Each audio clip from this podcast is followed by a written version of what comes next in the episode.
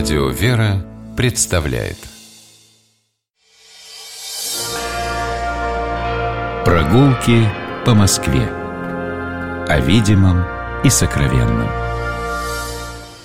Здравствуйте, дорогие слушатели, меня зовут Алексей Пичугин, и мы отправляемся гулять по Москве. Сегодня мы гуляем по нашему замечательному городу вместе с Игорем Горьковым, историком, москвоведом. Здравствуйте, Игорь. Здравствуйте, Алексей. Здравствуйте, дорогие радиослушатели. Идем смотреть мавзолей на Красную площадь. Чтобы попасть на Красную площадь, у нас много, как мы уже знаем, вариантов, э, в том числе разные станции метро. Ну, давайте сегодня для разнообразия пойдем по улице Никольская. Выходим из метро Площадь Революции по указателю Богоявленский переулок, э, поднимаемся наверх, попадаем в Богоявленский переулок, поворачиваем направо, упираемся практически сразу в Никольскую, и по ней налево приходим на Красную площадь. Ну, там, я думаю, что мавзолей найти труда не составляет. Да, пожалуй, что это так. 25 октября 1917 года. Вооруженное восстание в Москве, вооруженный переворот в Москве, точнее было бы сказать. Юнкера в Кремле. Юнкера в Кремле, кровь на улицах. Москва становится ареной жестокой, братоубийственной войны.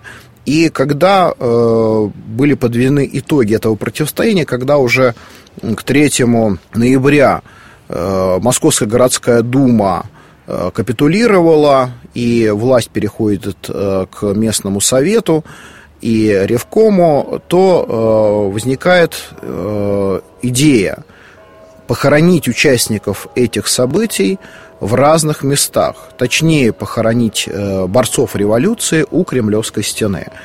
Э, нечто подобное уже было тогда и в Петрограде. Э, вот, но для Москвы это было совершенно новое явление и нужно было выбрать какое-то место. Почему именно около Кремля?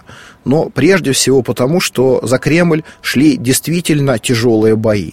Кремль был э, важным трофеем большевиков, он был символом их победы, и поэтому именно здесь, около Сенатской башни, на вот этом э, скверике, который хорошо виден на дореволюционных фотографиях, начинают копать братские могилы. Очень интересно, что хоронили людей не индивидуально, а приняли такую форму, пришедшую к нам еще из глубокой архаики, коллективное захоронение.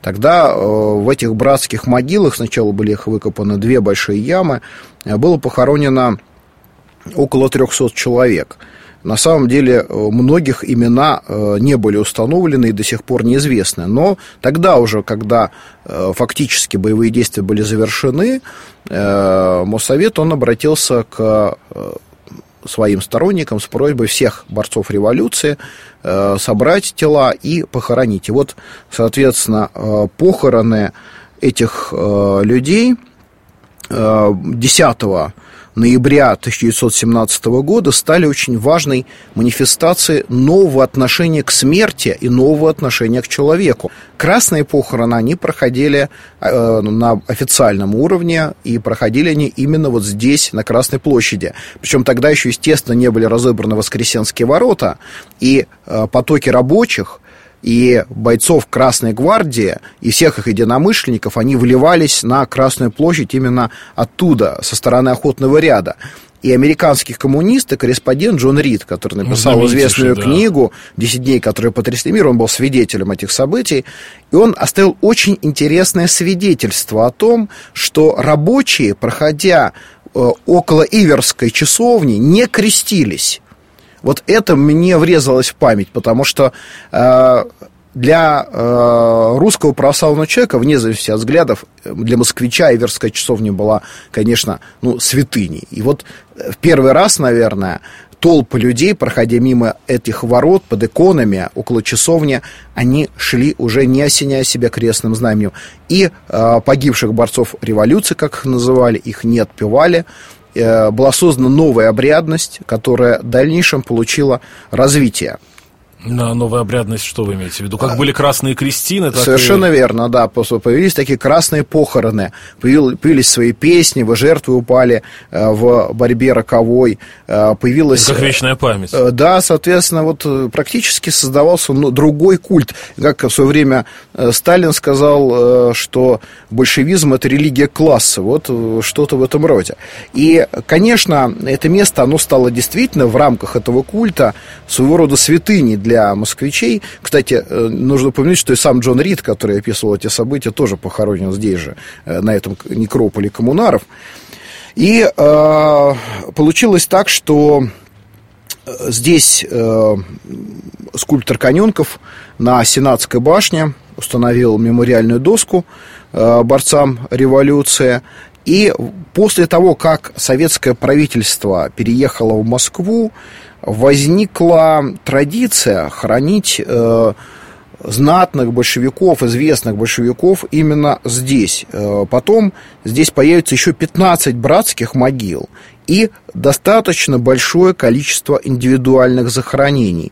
Соответственно, выдающиеся деятели партии правительства э, получали индивидуальные могилы, но это не значит, что они были похоронены в землю, потому что, опять-таки, тогда, в 20-е годы, в легкой руке Льва Троцкого развивается движение за кремацию, так называемое, э, да. за, за красные или, или огненные погребения. У меня очень хорошая подруга писала диплом по этой теме. Да, но особенно выдающиеся деятели партии правительства, такие как Яков Свердлов, э, Михаил Фрунзе, Феликс Дзержинский и другие, они были были похоронены около Кремлевской стены, справа от мавзолея, без кремации, в гробу, и э, на их могилах присутствуют скульптурные портреты. Вот со стороны Красной площади даже некоторые из этих захоронений можно разглядеть.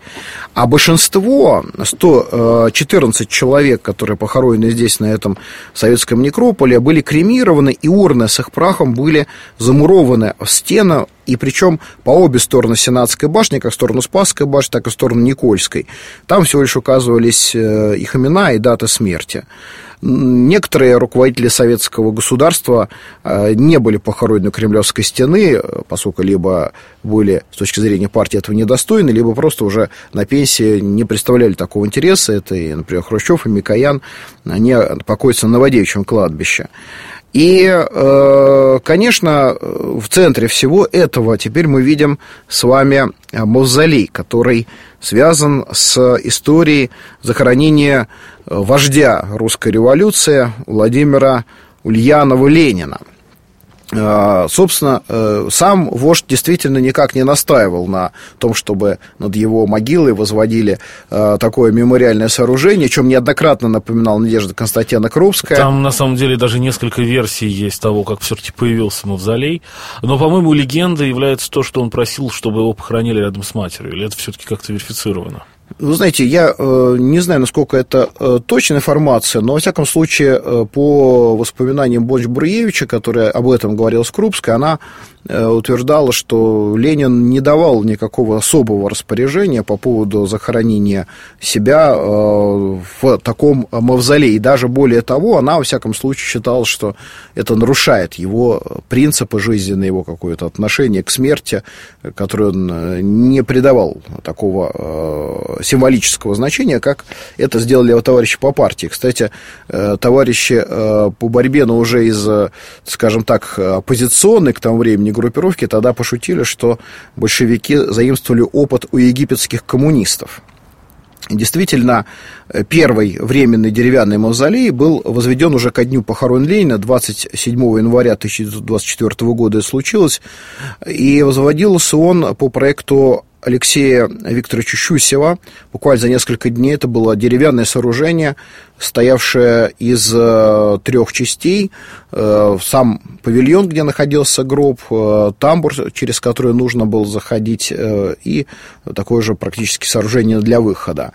Вот. Но уже к августу 1924 года здесь возникает деревянный мавзолей, который по форме напоминает то сооружение, которое нам да, более знакомо на Красной площади. А сколько всего было мавзолеев? Три, Фактически да? три. Вот тот э, временный павильон деревянный, который был поставлен к Дню смерти вождя, тот, который был сделан летом 24 э, года, и тот, который также под э, руководством Алексея Викторовича будет сооружен в 29-30 году. Но, что важно, и второй, и третий мавзолей были связаны с идеей долговременного сохранения тела вождя. Э, потому что именно тогда, к лету 24 года, ученые, э, бальзамировщики Воробьев и Сбарский изобрели состав бальзамирующей жидкости, который, как они утверждали, и как, в общем-то, это фактически обстоит, сможет сохранять какую-то телесную оболочку Ленина на протяжении предельно длительного времени. Но только его нужно, э, там, по-моему, это получается раз в год или э, близко к тому, э, вынимать из этого раствора и вновь погружать ну, в мы даже можем сейчас не уточнять, есть документальный фильм, который в свое время был показан по телевизору, центральному телеканалу, и э, наши слушатели при желании, если очень да, захочется, могут да. его найти. И, собственно говоря, вот этот деревянный мавзолей, сделанный из лакированного дуба, он э, простоял до начала 30-х годов, и в конце концов его сменяет железобетонная конструкция, железобетонно-кирпичная конструкция, э, которую мы видим сейчас. Э, надо сказать, что и эта конструкция, и та, которая ей предшествовала, по форме своей очень напоминает Вавилонский зиккурат. Многие считали, что это ирония Щусева по отношению к тому заказу, который он взял, который он не счел возможным отказаться, но, э, во всяком случае, если даже это и не ирония, то некая связь с э, ближневосточной традиции, такого вот э, увековечения памяти э, вождей, Э, деспотов, она, безусловно, здесь присутствует. Э, надо сказать, что при сооружении мавзолея было найдено несколько интересных решений. Вообще этим занимался тогда метрострой. И поскольку уже в начале 30-х годов по Красной площади проходили парады с тяжелой техникой, с танками, в том числе с артиллерийскими орудиями, возникло опасение, что вибрация, которая возникает из-за этого, может со временем повредить конструкции – Э, мавзолея. И поэтому э, площадка перед э, мавзолеем и под ним, она была поставлена на песок, на мелко просеянный песок, который служит своего рода такой амортизационной подушкой, не дает возможности мавзолею разрушаться. Хотя, тем не менее, все равно несколько раз мавзолей ремонтировали, и в 80-е годы была проведена серьезная реконструкция мавзолея, в том числе появилась такая интересная техническая новинка, как эскалатор, потому что для постаревших вождей тогда уже постаревших вождей советского руководства было тяжело трибуну подниматься тяжело на трибуну. Да. да. И вот эта функция мавзолея быть трибуной, главной трибуной Советского Союза, она, к счастью, сейчас уже забыта. Сейчас на мавзолее э, руководители нашего правительства и государства не приветствуют э, демонстрантов, проходящих по Красной площади. Но, тем не менее, это было всегда так до 91 года. Надо сказать, что после смерти Сталина в 1953 году э, он также расположился в этом мавзолее. И надпись на фасаде тогда была изменена. Э, надпись была «Ленин, Сталин». Да, да, да. Вот. Э, Причем, соответственно, сначала они были написаны в горизонтали, потом э, при Хрущеве же поменяли Ленин выше, Сталин ниже, а потом э, было принято решение о выносе тела Сталина из мавзолея в 1958 году, если мне память не изменяет. И, соответственно, Сталин занял свое место рядом. Однако на самом деле в 1953 году было принято еще одно решение, которое могло привести к ликвидации мавзолея как такового. Тогда, э, после смерти вождя, обсуждался очень серьезно э, в советском правительстве вопрос о создании советского пантеона – особого такого мемориального сооружения, куда нужно было перенести и прах Ленина, и прах Сталина, и многих других деятелей государства, э, и убрать, соответственно, мавзолей с Красной площади, или, во всяком случае, избавить его от тел там находившихся вождей. Спасибо. Мы гуляли по Красной площади в том месте, где стоит мавзолей, посмотрели захоронение у Кремлевской стены. Э, смотрели мы все это вместе с Игорем Горьковым, историком, москвоведом. Я Алексей Пичугин. Мы с вами прощаемся. До новых встреч. Гуляйте по нашему городу, любуйтесь Москвой. Всего хорошего. Всего доброго. Прогулки по Москве. О видимом и сокровенном.